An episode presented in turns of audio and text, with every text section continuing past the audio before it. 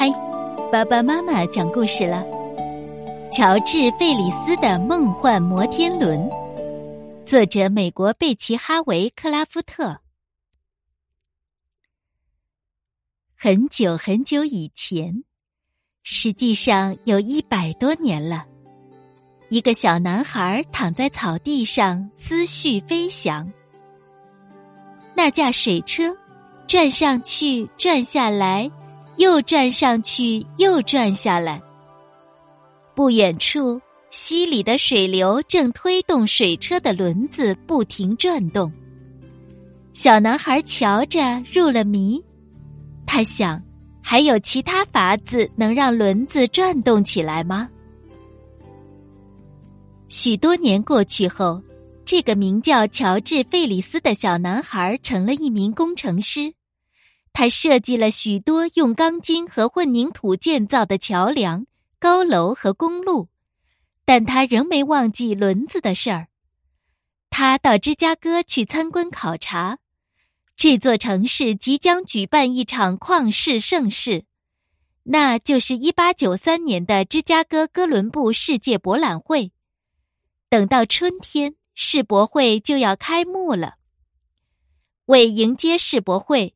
建筑师们精心设计场馆，用来举办奇趣展览及表演；音乐家们专门谱写新曲，画家们描绘辉煌的图画，雕塑家们雕刻巨大的雕像。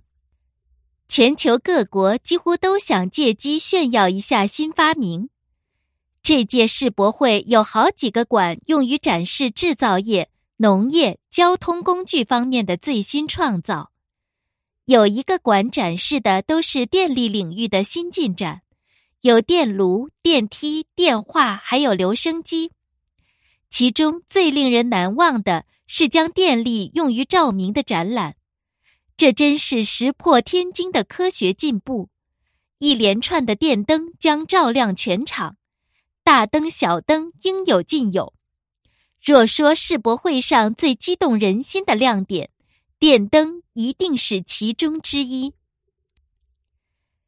主办方准备建造美丽的公园，还要开凿人工湖，好让游客们泛舟湖上。只要花三美元，人们就能乘坐一回热气球。各国还要建示范园，一展本国的独特文化。园区里会有骆驼、大象。甚至还会有一位来自埃及的肚皮舞娘呢。游客们将从欧洲、亚洲和非洲远道而来，这届世博会一准儿壮观。主办方还想要在芝加哥创造出令人震撼的作品，来吸引人们参观世博会，最好能捧出谁也没见过、谁也没想到的新玩意儿。他们还拿不准究竟做什么，反正一定要让人眼前一亮。乔治·费里斯见到了芝加哥的工程师们，世博会工程建设管理组的丹尼尔·伯纳姆和这群工程师进行了谈话，激励他们代表美国拿出些令人惊叹的创意来，要更有创造性。他强调，就在几年前。法国工程师古斯塔夫·埃菲尔为1889年法国世博会设计了一座特殊的塔。这座高塔由八千多吨钢铁建成，矗立在园区，高度超过三百米。人们从世界各地涌向巴黎，只为一睹埃菲尔铁塔的风姿。别满足于小打小闹，伯纳姆对他们说。目标定得高一些。工程师们深感肩负重任，但他们想出来的点子要么傻乎乎，要么行不通。从那以后，乔治·费里斯开始想象、构思，然后着手设计。也许他还想起了儿时的那架水车。几个星期后，与几位工程师朋友聊天时。他把一张纸铺开在桌面上，朋友们盯着他的草图，上面画了一个巨大的圆圈，周围密密麻麻的勾勒着细线，图画旁边有标记、数字，还有更多的小图。这是什么？他们迷惑的问。这是为世博会设计的观光旋转轮。他兴奋的回答。哦，朋友们喃喃道：“人们坐上旋转轮就能够欣赏风景，眺望遥远的地方。”费里斯解释道。他的朋友当然听说过观光旋转轮了。不就是有时能在嘉年华或当地集市上见到的木头小装置吗？但费里斯在图纸上展示的可是一个庞然大物呢。他们更加仔细的研究这份图纸，悬挂在轮子上的是什么呀？莫非是给人乘坐的座舱吗？人们真的会乘坐这么高的大家伙吗？他们觉得费里斯准是疯了。一八九二年六月，费里斯给世博会组委会看了设计图。这可是前所未有的设计，费里斯告诉他们。这座摩天轮高耸入云，高达八十点五米，相当于二十六层楼那么高呢。摩天轮上悬挂着三十六个座舱，每个座舱可搭载六十名游客，带他们在空中转一圈儿。两台一千马力的蒸汽机为摩天轮提供动力。世博会组委会仔仔细细的研究了一下这份方案，摩天轮真是独一无二，这点他们承认。与巴黎埃菲尔铁塔不同的是，摩天轮能够转动，这肯定能勾起人们的兴趣。但是它看起来实在太危险了，有人说，它看起来就是个大怪物。如果坐上两千个人，它垮了怎么办？还有，万一刮大风把它吹倒了呢？我是工程师，费里斯说：“我保证摩天轮绝对安全。”世博会组委会的成员们说：“行，费里斯可以建造摩天轮。”但是第二天，他们又改了主意，觉得风险实在太大。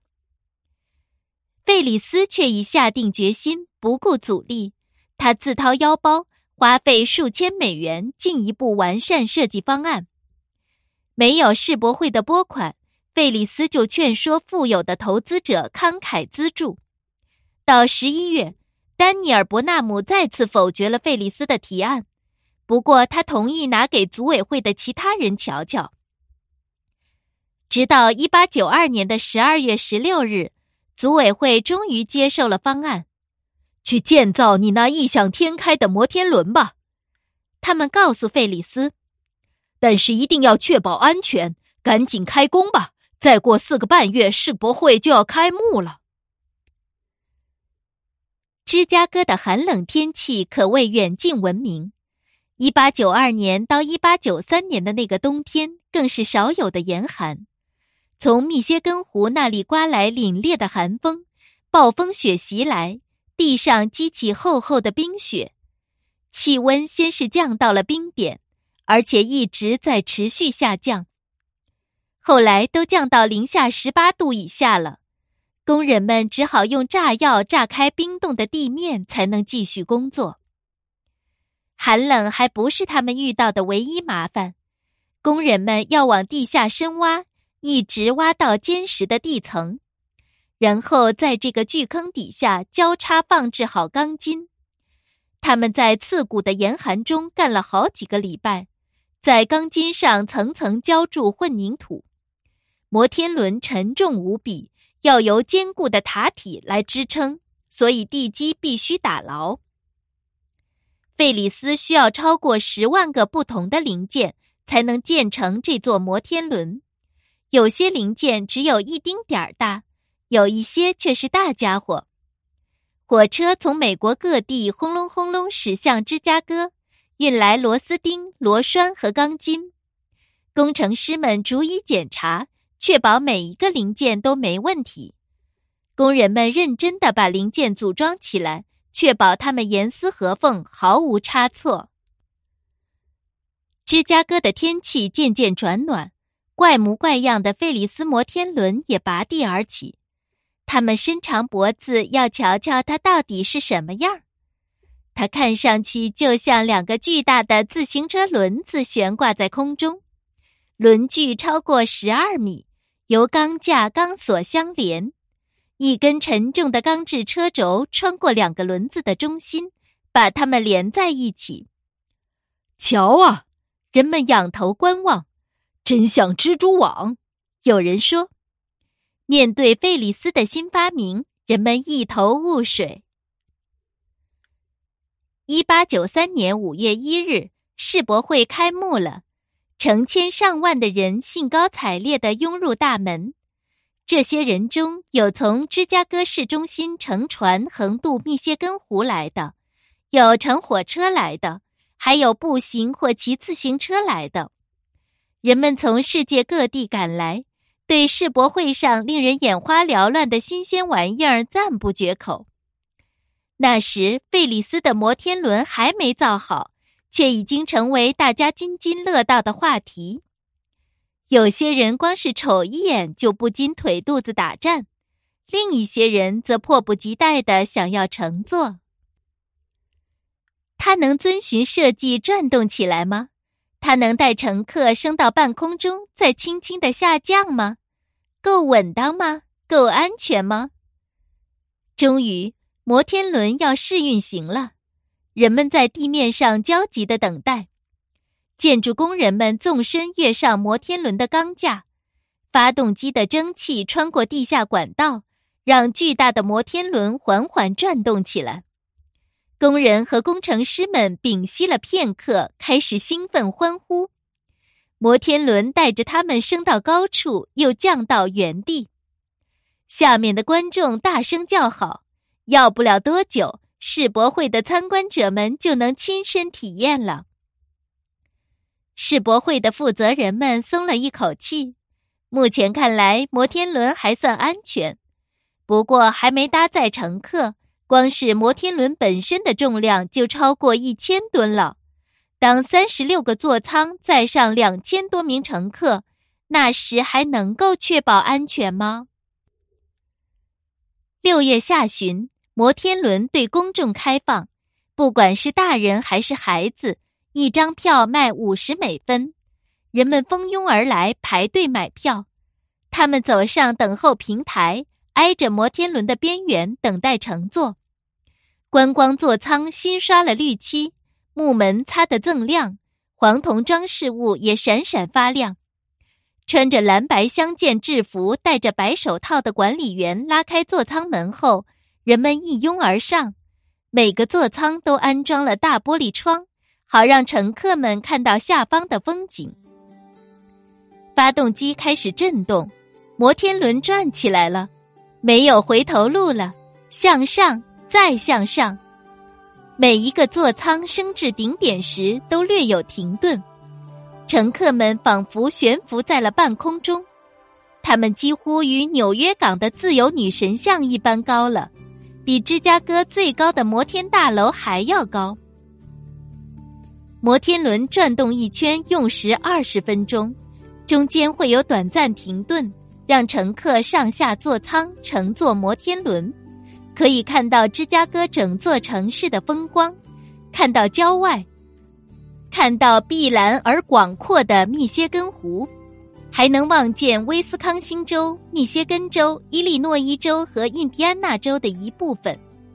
眼前的风光多么令人惊奇呀！人生在世，难得如此惊心动魄。对一些人而言，刺激一次足够了；另一些人才不呢。他们冲到买票队伍那里，要马上再做一次。仅仅第一天，就有数以千计的人乘坐了摩天轮。很快，摩天轮成为了芝加哥世博会上最受欢迎的项目。傍晚观览尤其受到人们喜爱。夕阳西下时，乘客们能看见落日在密歇根湖里的金色倒影，落日的余晖勾勒出芝加哥大街小巷和房顶的美丽轮廓。当天色渐暗，天空变成深蓝色时，摩天轮上的三千盏电灯一齐亮起来，刹那间，夜空如梦似幻。费里斯的摩天轮取得了巨大的成功。七月九日那天，芝加哥酷热难耐，烈日炎炎，成千上万的人加快脚步走进世博园区大门。